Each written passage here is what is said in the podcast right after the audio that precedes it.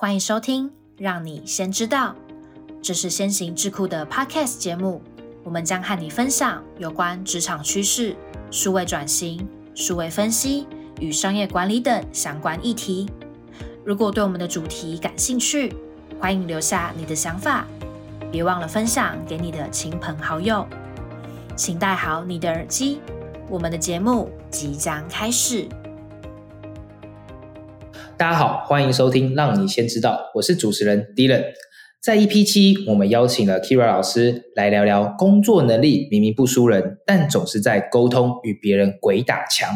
那在本集的先来聊聊单元里面呢，我们再次邀请到国际职场教练 Kira 老师。今天呢，想要让你知道的是，你不缺沟通技巧，只是没有方法对到频率。而且在上集的时候呢，Kira 有分享到在欧洲职场开会的时候的美角。还分享美国太空总署 NASA 他们在挑选太空人的时候，不只是挑基因，还要看沟通能力。不少观众听了那集之后，其实有私讯我们说：“诶 p c m 对频沟通力在生活中的运用可以在哪一些地方？例如呢，明明跟客户谈的融洽而谈到订单，结果你在错误的时机和老板提到这个好消息，反而被扫到台风尾。”但和朋友呢一同出游的时候，但对方却处于负面情绪，我们该如何调整自己的沟通模式呢？PCN 对屏沟通力有办法帮我们解决以上这些问题吗？还不知道 PCN 对屏沟通力的观众，赶快去听听上一集 EP 七哦。那今天呢，我们很高兴邀请到的是国际职场教练 Kira。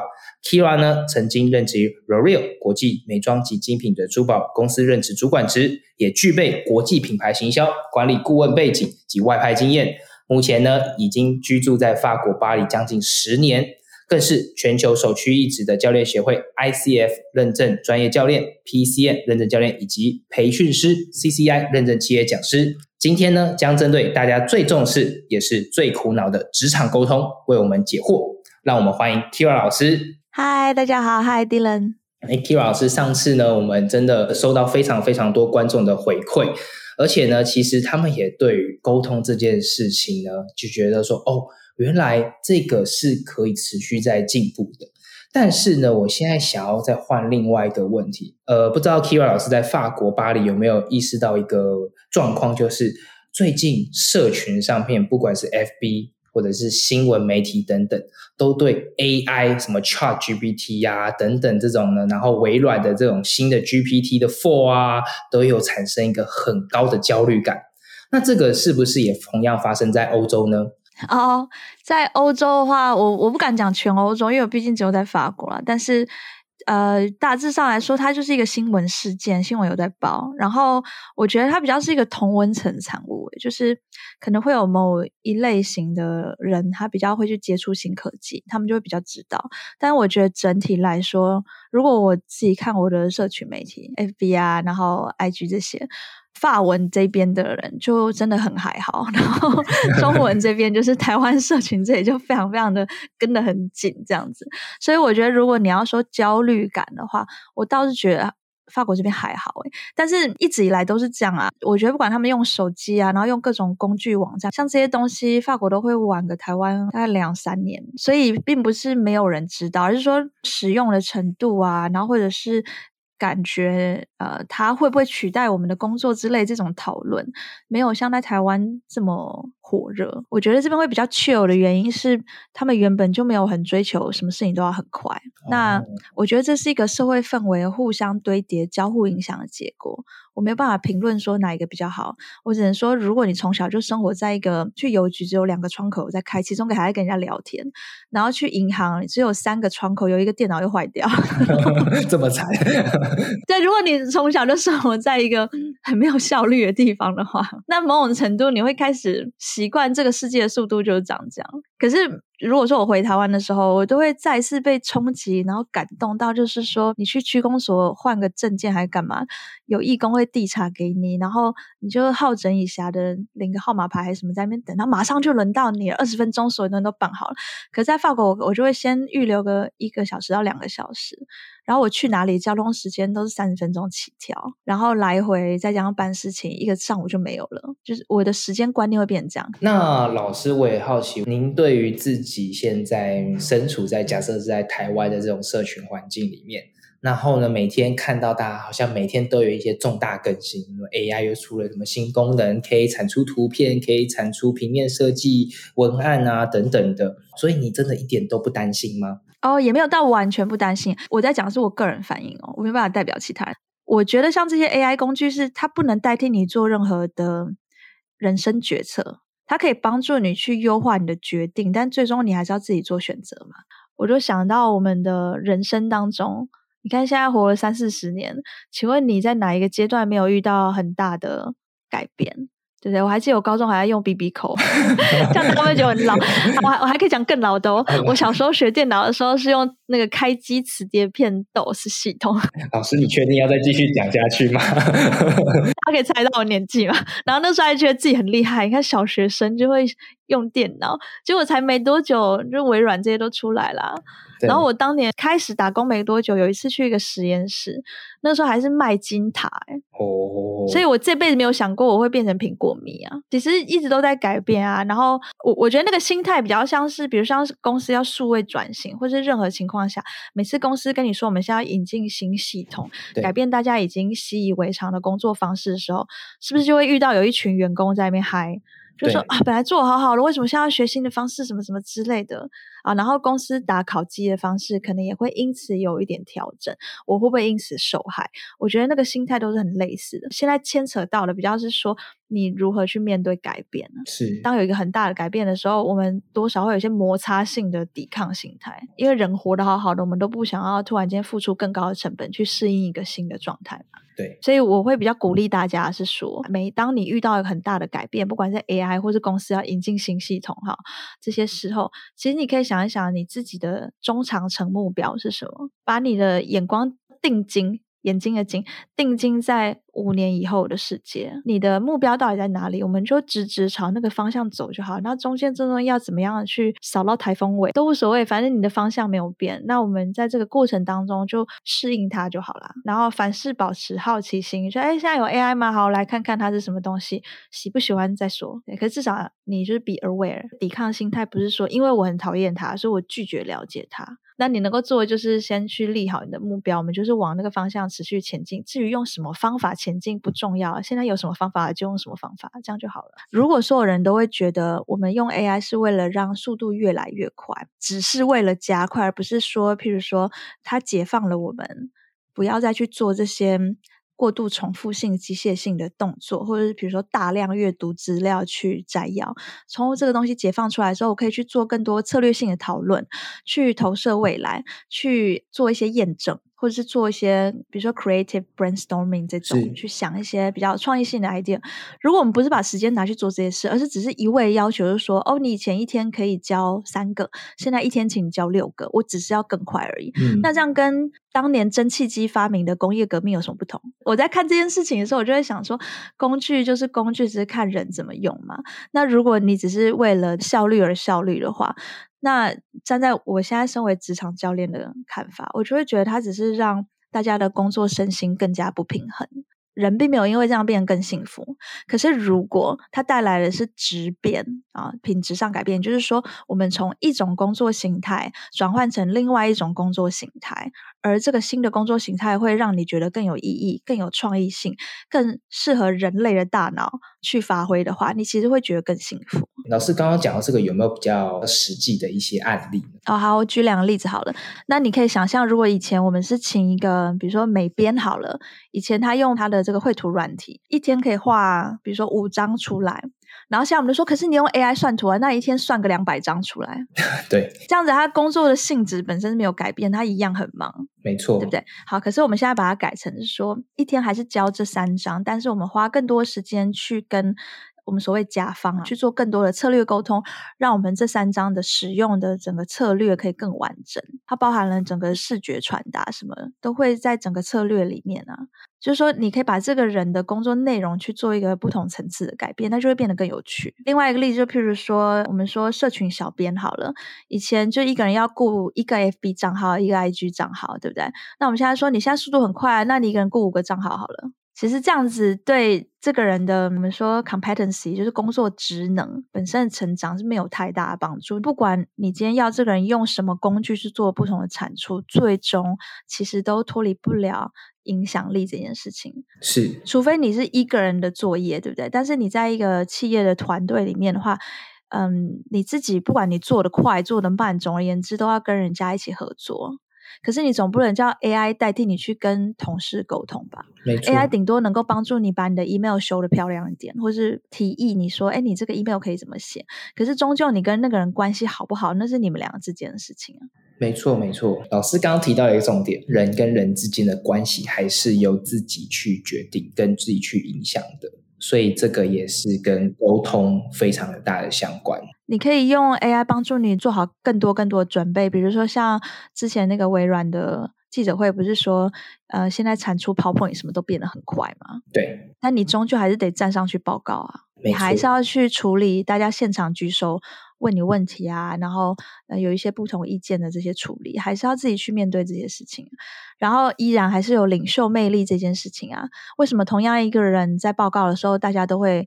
觉得很受到激励，然后很想要跟他一起去闯一番事业，然后另外一个人大家就把他当流水账听。老师刚刚这个分享，我觉得有得到非常非常多的 insight，而且其实我们上次有提到说 process communication model，也就是所谓的 PCN 对频沟通力。那其实面对现在我们要所处的焦虑的这个时代。或者是遇到一些负面的情绪的时候，其实也会蛮多的。那上次其实也有听众想问到说，哎，这套系统它也适合应用在双方都在负面的情绪当中吗？哦，双方都在负面的情绪当中，我们先理解一下这个情境的意义哈。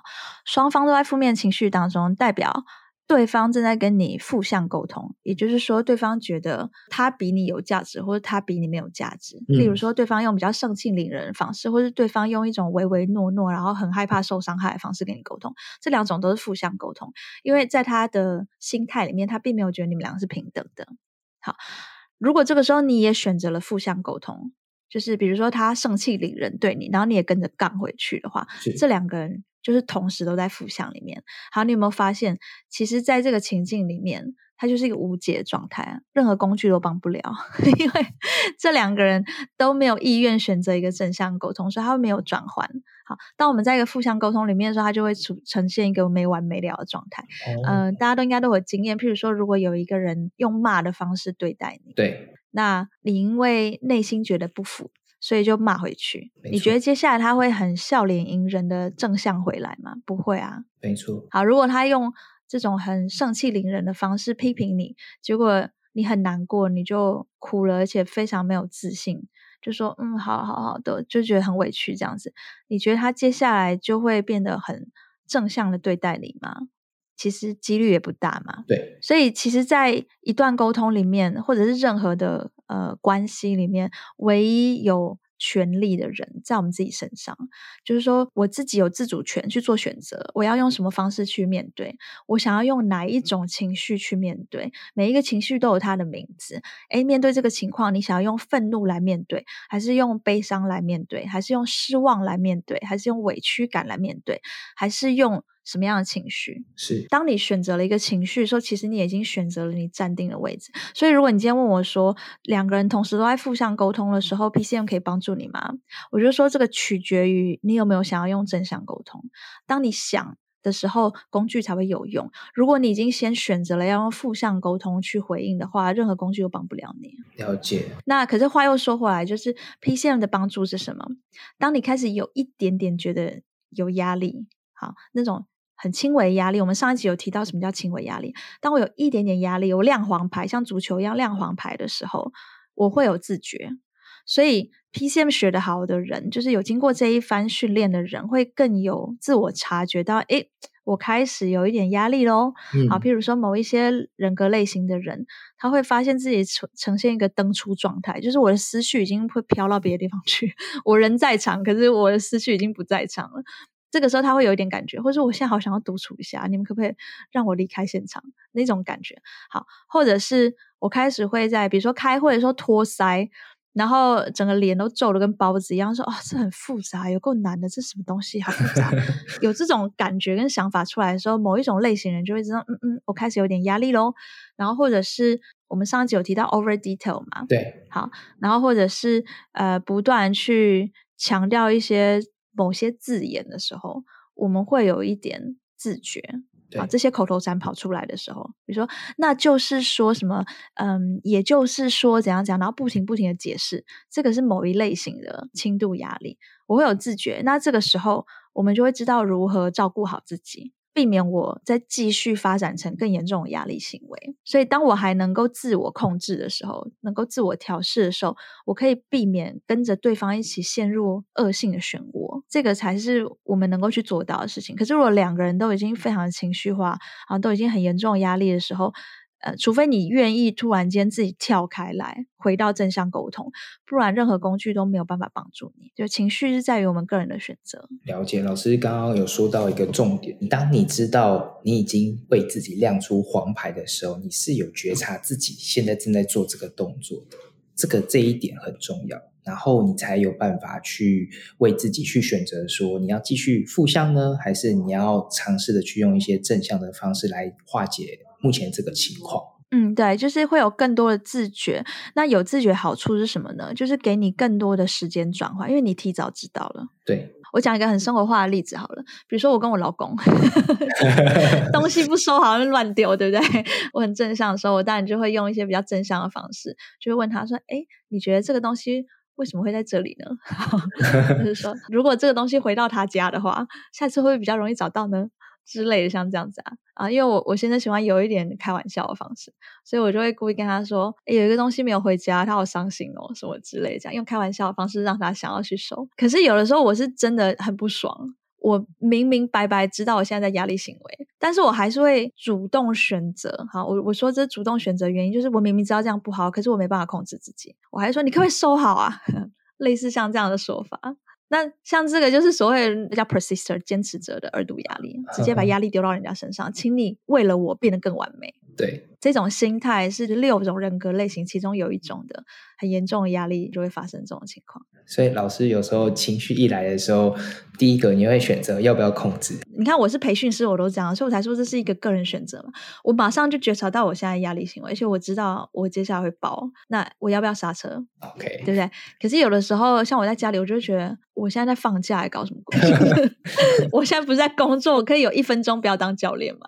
对不对？哦，那我可能就还是会选择非常自然的展现我的情绪，我当下就是不高兴啊，所以我觉得说你可以收好吗？用一种比较严厉口气。可是如果我可以控制自己，你看我很早就发现，哎，我现在嗯嗯不太 OK 哦。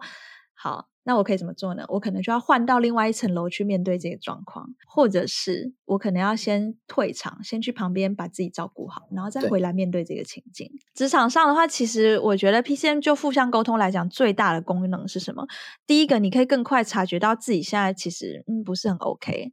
好，然后你如何可以照顾好自己？这个是我们第一个可以学会的事情，所以它等于给了你更多缓冲时间，不会一下就坠机。就在坠机之前，你会先看到灯号一直亮，一直亮，对不对？就哦那个时候你已经知道了，你有一个转换时间可以去做处理，比较不会一下就直接冲坠机，然后爆炸这样。好，然后第二个好处是什么？你更快能够分辨对方现在是压力行为，所以你比较不会觉得对号入座嘛。没有，他没有针对你，他有压力行为，他只要一有压力就会长这样，就是很正常。那我这边也想要问一下 Kira 老师，是说，假设是你的老板、你的部属，或者是你自己，大家都学了这一套，会不会就容易被识破这项沟通技巧？被识破，你用的词好有趣。那我先问你个问题好了，你们先行智库三个主管跟老板 Steve 四个人都有上过我的课，对。那后来你们有叠对叠吗？呃，没有，我们常常呢就会说，哎，你现在是不是在 thinker base？哎，你现在是不是在那个 reveal 状态？哦，那你现在是不是处于焦虑状态？好好，你大概是这样。哦，那我们可以怎么帮你这样子？对对对，因为 你们有更多的同理。对我们其实像刚刚 Q 老师讲，有一个同理是说，我们现在大概能发觉说，啊，他可能现在在哪一层？然后他压力状态下，我们可能会发现说，哎，可能真的有意识到对方。现在真的在处于一个焦虑状态，那我们就知道，好，现在可能是 Gary rebuild 那个性就不要用在那个另外一位身上，就不要现在去吵他，或者是好，我如果现在是我压力状态的时候，我就知道我现在可能需要自己去消化一下、独处一下这样子。那可能 Steve 这边的话，我们可能就要赶快先把情况让他掌握清楚，detail 的事情让他都掌握清楚，至少不要让他。有处于一个更高的焦虑的状态，嗯，很好啊。所以这个就是如果一整个团队一起做培训会发生的事情。呃，其实这个培训不管是自己个人来上公开班，或者是整个团队一起来上都很好。那他们两个的目的是不相同的。如果是一个人来上公开班的话，那很明显就是这个人想要增进自己的沟通能力嘛。是好。呃，这个人能够得到的就是他能够更认识自己的沟通优势区跟挑战区，然后有比较明确的 action plan，就是说我接下来在哪一类型沟通上面可以更加强自己啊。然后另外一个好处就是他更能够辨别自己和别人的压力行为啊，学会怎么样照顾自己。当我学会照顾好自己之后，我就更有能力去照顾别人。对，所以你看，所有的沟通的技巧都是从自己先开始。你自己想要正向沟通，对对，然后你想要学会怎么照顾好自己压力行为。当你越能够照顾好自己的时候，你就越知道怎么去应对别人的压力行为。对，然后如果说是整个团队一起来上课的话，那通常这个企业培训我们是属于内训啊。那内训他们的。呃，用意都是让这个团队彼此之间可以沟通更顺畅哈。不管他们是同类型的团队，或者是不同部门，比如说像你们，你们公司就是属于不同部门的主管一起培训嘛。所以，它最重要的目的是帮助你们自己之间的沟通。比如说，业务部门跟行销部门就很容易发生这种事啊，或者是行销部门跟采购部门也很容易发生结构性的冲突，因为他们的立场不同嘛。可是我们在 PCN 的这个培训底下，可以帮助整个团队沟通。那嗯，比较有趣是说，当我们几个一起工作的人都很熟 PCN 的时候，就会发生像你刚刚讲的你们公司的事情。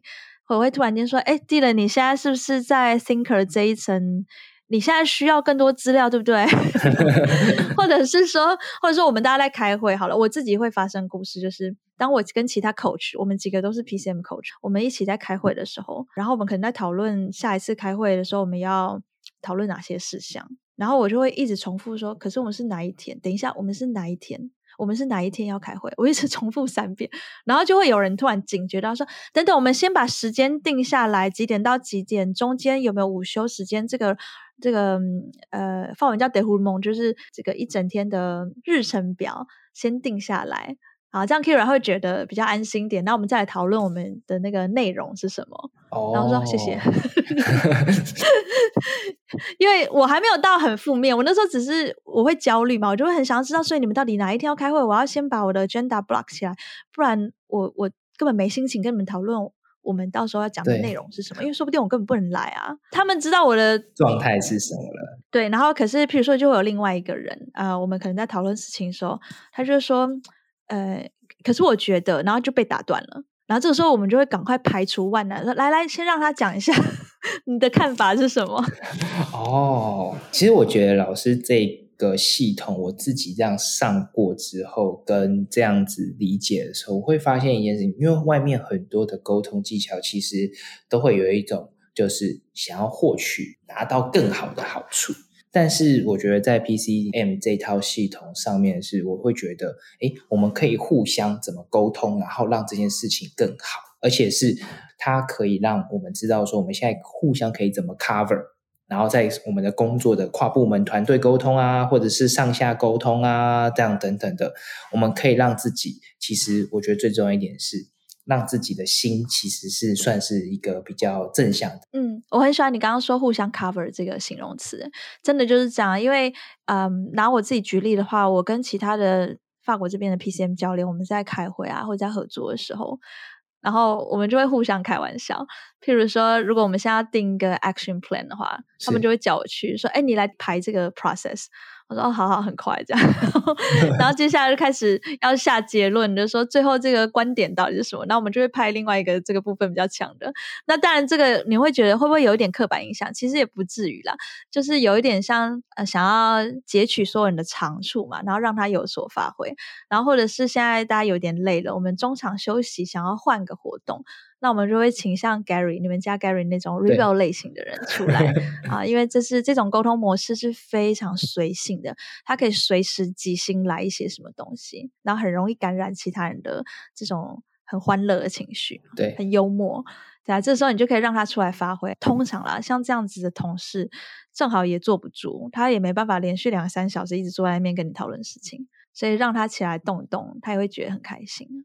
了解，对，那当然，就像我们上一次讲的，P 线其实有六种人格类型，每一个人都兼有六种哈。所以，当你今天请这个部分特别擅长的人出来带头的时候，其他人会用同样方式去跟，所以他会有更多的多样性。然后，在我们的职场沟通里面呢，其实就是像你刚刚说的知己知彼啊，你已经很清楚你的合作窗口是哪一类型的人，那你就不要一开始就逆毛膜。好，我们先顺他的毛摸，接下来再回来用我习惯的方式，他也会跟。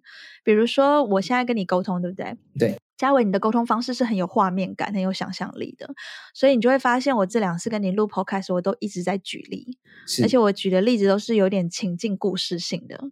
对，对你来讲，你会很快抓住我想要跟你说什么。没错。对，可是反过来，当你注意到我在讲一些比较有条理的东西的时候，我发现你也会跟我说，哎，像第一点什么什么，第二点怎样怎样，其实你有在配合我，那这是有一点不自觉的。哦，老师，那我想问一下，就是说，目前呢，就是这套系统，任何人都能学好这套系统吗？以及开始学习的时候，有没有什么条件，或者是应该要注意，或者是准备什么事情呢？这套系统呢，所有人都可以学，只要你自己想要做出改变。因为我们刚刚前面也提过几次哈，在一个沟通的行为、沟通的关系当中，我们要去做出改善的话，钥匙在自己手上。我们没有办法改变别人，能够改变人只有自己。好，那改变的意思，并不是要你成为一个不像你的人，或者是让你觉得活得很别扭，好，好像还是很虚伪，还是很难受，这样不是这个意思，而是说。呃，让你发现其实你有六种不同的沟通行为模式啊。我们怎么样让自己更有弹性的，可以在不同的模式当中去做转换啊？所以我可以更容易的去调整自己，去配合别人，而不是让你变成一个不像你自己的人。好，但是如果我们没有意愿要调整自己，我们觉得。啊，这个负向沟通都是因为，比如说我老板很机车，我同事态度很差，我的客户有够刁刁钻啊，都是因为别人的话。我们如果抱着这种心态的话，那上这个课其实没有什么帮助，因为你只会变得更加能够辨认，就是啊，这个人有压力行为，那个人有压力行为，然后我也很不舒服这样子。可是我如果我自己没有想要做出改变的话，那这个工具其实会帮不了你。但是如果你的希望和你的期待啊是。我透过这一套培训，可以让我更了解自己的沟通优势区跟挑战区，然后更容易去辨认别人的惯用的沟通模式，以及不同压力行为是如何去展现的，让自己更有余裕去做调整，好像在跟别人跳舞一样。哈，我更能够去感受到别人现在想要往左还是往右，还是他想要转圈，然后我能够跟别人有一个更。呃，互动更良好的沟通，那个钥匙在你手上。如果你自己做了这样的选择的话，那这个培训是非常有效的方式。老师刚刚讲的非常的好，诶，最重要的一个前提就是你自己也会想要变得更好。而不是一味的，就是先让大家觉得说，哎，老板现在处于负面，然后同事也负面，部署也负面，而是我们自己察觉到自己是什么样的状态，然后呢，怎么跟对方一起去调到我们最适合而且是正向的一个沟通频率。我觉得这个是非常非常棒。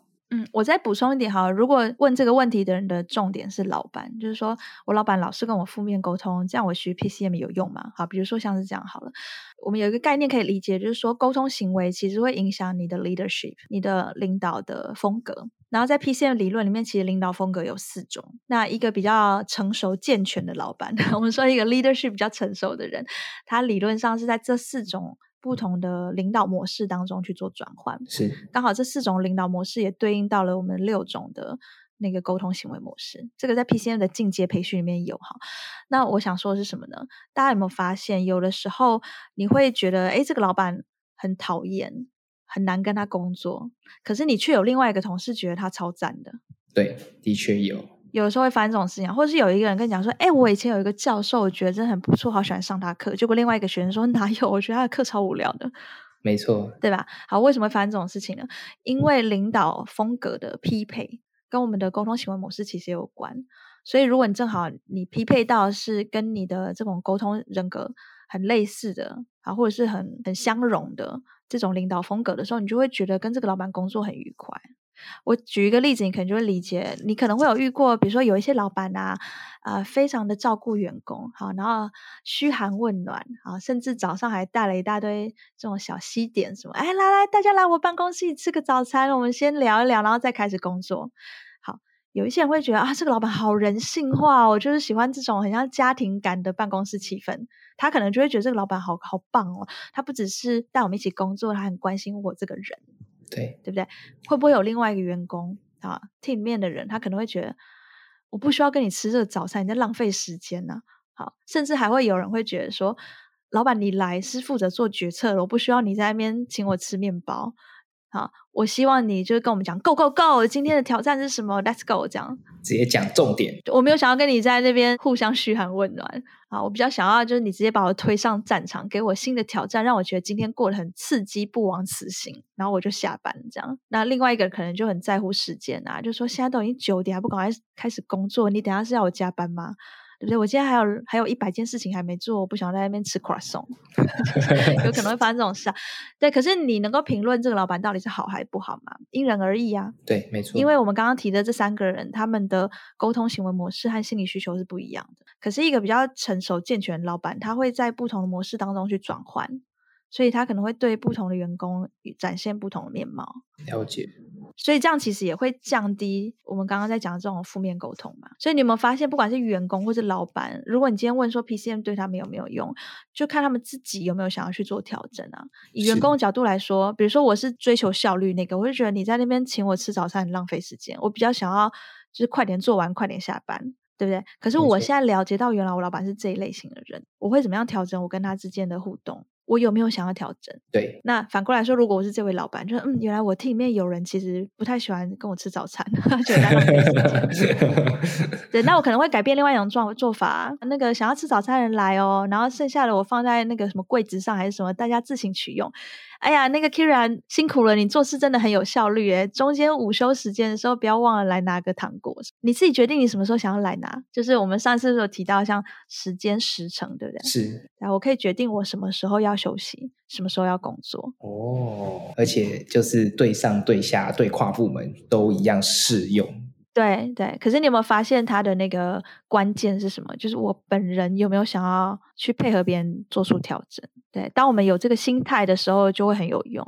没有这个心态的话，我觉得不只是 PCM 吧，所有的沟通的教学或是书籍，可能效果都会有限。对，一切就是取决于你的动机啦，有想要变得更好，这个是最重要的一件事情。而且呢，也刚刚回顾一下，其实呢，这也回馈到我们一开始讲到的，大家现在都因为 AI 这件事情，可能在台湾这种社群氛围上面，每个人都在讲这件事情。但是会不会是另外一个方面去想？其实这也代表着跟人之间的沟通这件事情的影响力又更为重要了呢？对，大家还是要把沟通学好，因为不管这世界怎么变，人际关系的影响力还是没办法被取代。那我们再次谢谢 Kira 老师今天更深度的分享。那也别忘了，我们现在要广宣一下，就是由 Kira 老师所举办的 PCN 对屏沟通力线上直播课程呢。这个分别是在五月二十七号、六月三号。六月十号共三日，它是一个线上直播的课程。大家都知道沟通能力很重要，你可能还上了相关的课程，学了很多沟通技巧。但是你要如何跟你的上司、部署、同事这之间的沟通方式，我们怎么可以再去更精进？尤其呢，刚刚我们的内容中也有提到，你当你处在负面情绪当中的时候，怎么让自己更好？那相信呢，这个课程可以给大家更多更多的收获。也别忘了透过我们这个 podcast 的资讯栏了解这个课程的相关内容。好，那我们废话不多说，时间就说到这边。我们再次谢谢 Kira 老师。好，谢谢，下次再聊。好，那我们谢谢老师。那希望呢，我们后续还会有更多丰富的内容分享给大家。那我们今天就说在这边喽，谢谢，拜拜，拜拜。谢谢你今天的收听。如果喜欢今天的内容，按下订阅就不会错过我们的下集节目。也欢迎透过资讯栏的 email 分享你的观点，将有机会成为我们下集讨论的主题。那我们就下集见喽，拜拜。